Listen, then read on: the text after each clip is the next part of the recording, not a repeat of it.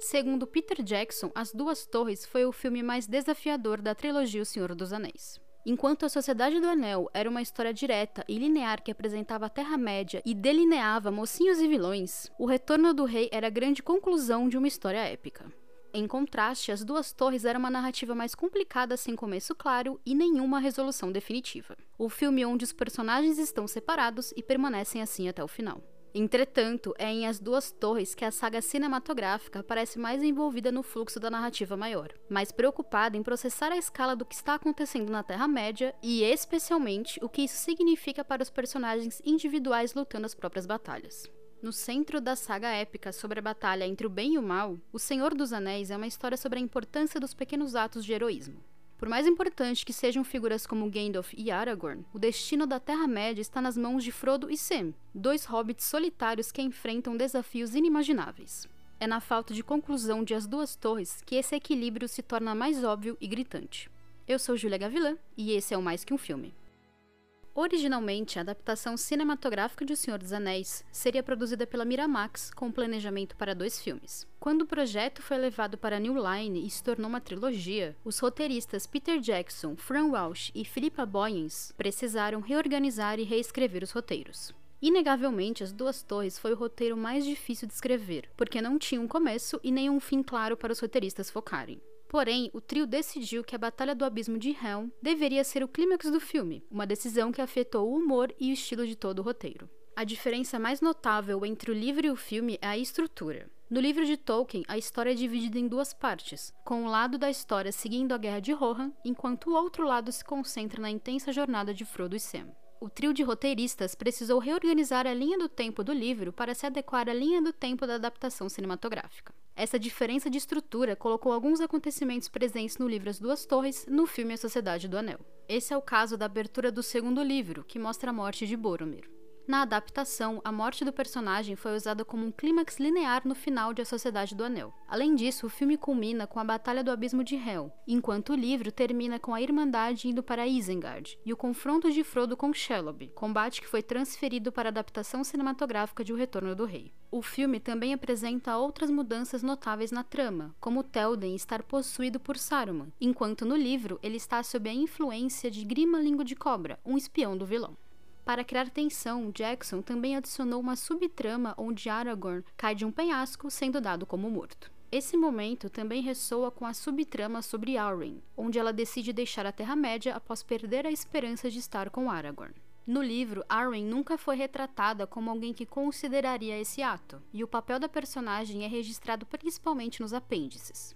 Jackson, Walsh e Boyens consideraram inicialmente uma mudança narrativa maior e dar mais ênfase à personagem. No roteiro original, Arwen e Elrond visitariam Galadriel e Arwen acompanharia um exército de elfos no abismo de Hel para lutar ao lado de Aragorn. Durante as filmagens, o roteiro mudou e os escritores apresentaram ideias melhores para relatar o romance da elfa e do homem, especialmente para evitar conflitos maiores com os fãs dos livros. Uma nova cena de Arwen partindo para Valinor foi criada, e outra cena do casal permaneceu no roteiro como flashback de uma conversa entre eles em Valfenda na noite anterior à partida da Sociedade do Anel. No entanto, uma grande mudança permaneceu na adaptação: a luta dos guerreiros élficos no abismo de Helm. Jackson e Boynes acreditaram que essa introdução seria romântica e emocionante, além de uma referência de como, nos apêndices de O Retorno do Rei, Galadriel e os elfos foram atacados por um exército de Dol Guldur e depois contra-atacaram. Preocupados em tornar Merry e Pippin mais do que uma bagagem, os roteiristas também decidiram que Barbárvore não deveria decidir imediatamente ir para a guerra.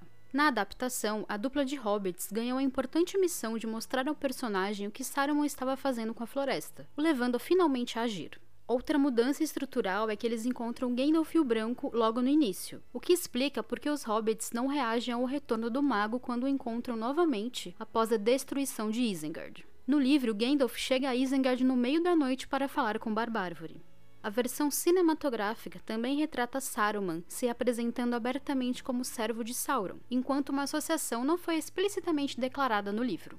A decisão dos cineastas de deixar Shelby para o terceiro filme significou uma mudança em Faramir, que passou a se tornar um obstáculo para Frodo e Sam. Enquanto Faramir reconhece rapidamente no livro que o anel é uma tentação e não hesita em deixar a dupla partir, no filme o personagem decide usar o anel como forma de provar o valor para o pai Denethor. Como resultado, a adaptação leva Frodo, Sam e o Anel para a Batalha de Osgiliath, sequência que não existe no livro. Sabendo que isso poderia criar questionamentos, Jackson acena aos leitores de Tolkien com uma frase que diz: Por todos os direitos, nem deveríamos estar aqui, mas estamos. Essas mudanças reformularam um contraste do livro entre Faramir e Boromir. Enquanto um queria provar o valor ao pai, o outro queria tomar o anel para si. Entretanto, a versão estendida do filme oferece um ponto de vista diferente, mostrando que o pai de Faramir e Boromir estava focado em obter o anel e usou os filhos para consegui-lo. Segundo Boyens, essas mudanças na trama foram necessárias para manter o anel ameaçador. Nos comentários presentes no DVD, o ator David Wellham contou que não havia lido o livro antes do roteiro, então a versão cinematográfica de Faramir era a única que ele conhecia. Mais tarde, quando leu o livro e notou a diferença entre as versões, ele abordou os roteiristas que explicaram a importância de mostrar o poder corruptor do Um Anel. Até o significado de As Duas Torres foi alterado. Tolkien considerava vários conjuntos possíveis de torres até finalmente criar uma ilustração final da capa, escrevendo uma nota incluída no final de A Sociedade do Anel que as identificava como Minas Murgul e Orthanc. No filme, Jackson as nomeia como Orthanc e Barad-dûr, simbolizando uma aliança do mal para destruir os homens, que forma o ponto da trama do filme. Quando o artista Alan Lee se juntou ao projeto no final de 1997, o Abismo de Hell foi a primeira estrutura que ele foi encarregado de projetar. Na escala 1 por 35, essa foi uma das primeiras miniaturas construídas para o filme e faz parte do vídeo de 45 minutos que vendeu o projeto para New Line. Foi desenhado principalmente a partir de uma ilustração que o próprio Lee fez para o livro, embora a parede curva apresentada no filme tenha sido feita pelo colega, ilustrador e designer John Howe. Usado no filme para planos gerais, Jackson também utilizou a miniatura para planejar a batalha, usando 40 mil soldados de brinquedo para a criação da cena. Uma parte central da narrativa do filme, o Abismo de Hell foi construído com um portão, uma rampa e uma parede, que incluía uma seção removível, bem como uma torre em um segundo nível. Uma miniatura em escala 1 por 4 com 15 metros de largura foi usada para as imagens de perspectiva forçada, bem como a explosão principal. Com as duas torres explorando os exércitos da Terra-média, Hal foi o projetista básico das Forças do Mal, sendo os Uruk-hai o primeiro exército aprovado por Jackson. Hal também projetou uma besta especial para os Uruk-hai que não exigia ferramentas externas para rearmar, um projeto que foi a realização de um manuscrito do século XVI. Também foram criadas 100 armaduras élficas com ênfase nas cores outonais que refletem a despedida dos elfos da Terra-média. 250 uniformes foram feitos para o exército de Rohan, com os projetos baseados em padrões germânicos e anglo-saxões. Hal também foi responsável por projetar a maioria das armas do exército de Rohan, mais tarde forjadas por Peter Lyon.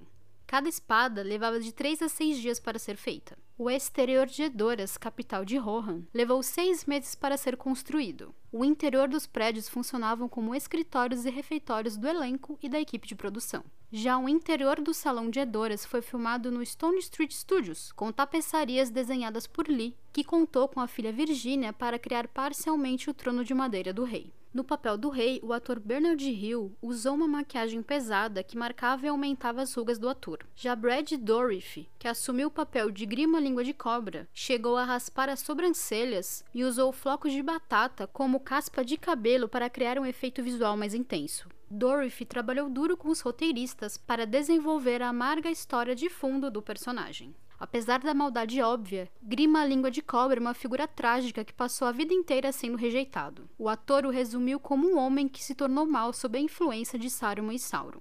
O filme também mostra Mordor e Gondor, com Barad-dûr sendo totalmente visto em uma tomada de rastreamento, um desenho que Hal chamou de uma zombaria das catedrais góticas.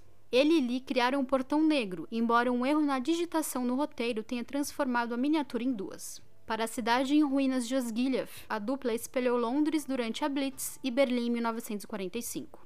Jackson e a equipe de O Senhor dos Anéis filmaram A Sociedade do Anel e as Duas Torres simultaneamente, com as filmagens acontecendo entre 11 de outubro de 1999 e 22 de dezembro de 2000. Apesar de reconhecer que a carga de trabalho era intensa e o mantinha preso no set, Jackson comentou sobre a importância de ter um senso de continuidade do trabalho, mesmo com filmes com tons diferentes. As cenas que se passam em Rohan foram filmadas no início da produção, período em que Viggo Mortensen, Orlando Bloom e Brett Beach, dublê do ator John Rhys Davis, sofreram muitos ferimentos. Mortensen chegou a quebrar dois dedos do pé ao chutar um capacete orc, enquanto filmava a cena em que ele, Legolas e Gimli encontram os restos mortais dos Uruk-hai e acreditam que Merry e Pippin estão mortos. Além disso, Bloom caiu do cavalo e quebrou três costelas, enquanto Beach deslocou o joelho. Lesionados, os atores sofreram dois dias de dor durante a sequência de corrida no primeiro ato do filme, levando Jackson a se referir a eles como The Walking Wounded, os feridos ambulantes. As filmagens da Batalha do Abismo de Hell levaram cerca de quatro meses, com a maioria das tomadas noturnas feitas por Joe Mahaffey. A sequência precisou de 500 figurantes, que improvisaram em diversos momentos, incluindo insultos gritados em Maori e o exército Uruk-hai batendo as lanças no chão antes do início da batalha. A intensidade das filmagens causou ferimentos nos atores, incluindo Mortensen lascando o dente e Hill tendo a orelha cortada. Houve até um aborrecimento entre a equipe do filme pela força dos portões, considerados muito reforçados durante a cena do Ariete, nome dado à máquina de guerra que derruba muralhas ou portões de cidades sitiadas. Reconhecidamente, Mortensen respeitava muito a equipe de dublês e dava cabeçadas neles com frequência como sinal de respeito. Ao todo, 48 mil itens diferentes foram feitos em cinco departamentos, incluindo armaduras, armamentos, maquiagem especial, miniaturas e maquetes de diferentes tamanhos. Durante a produção de As Duas Torres, a UETA Digital dobrou a equipe de 260 funcionários. No total, eles produziram 73 minutos de efeitos digitais com 799 tomadas. Entre os enormes desafios técnicos do segundo filme, a empresa de computação gráfica precisou criar uma cena de batalha intensa, bem como a criação de dois personagens digitais que precisavam atuar, seguindo o caminho oposto de Cave Troll e Balrog presentes em A Sociedade do Anel.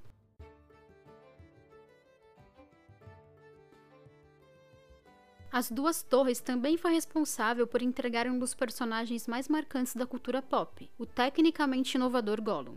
Assim como em A Sociedade do Anel, Jim Regal atuou como supervisor de efeitos visuais em As Duas Torres. O recém-chegado Joey Lattery se juntou à equipe para supervisionar a performance de captura de movimento de Andy Serkis na criação de Gollum. A Ueta Digital começou a animar o personagem no final de 1998 para convencer a New Line de que eles conseguiriam o efeito desejado. Originalmente, o personagem foi definido para ser apenas em CGI, mas Jackson ficou tão impressionado com a fita de audição de Serkis que decidiu levá-lo para o set.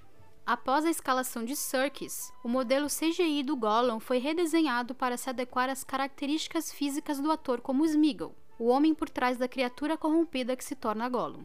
O modelo original ainda pode ser brevemente vislumbrado no primeiro filme, e a equipe passou dois meses reanimando todas as tomadas anteriores.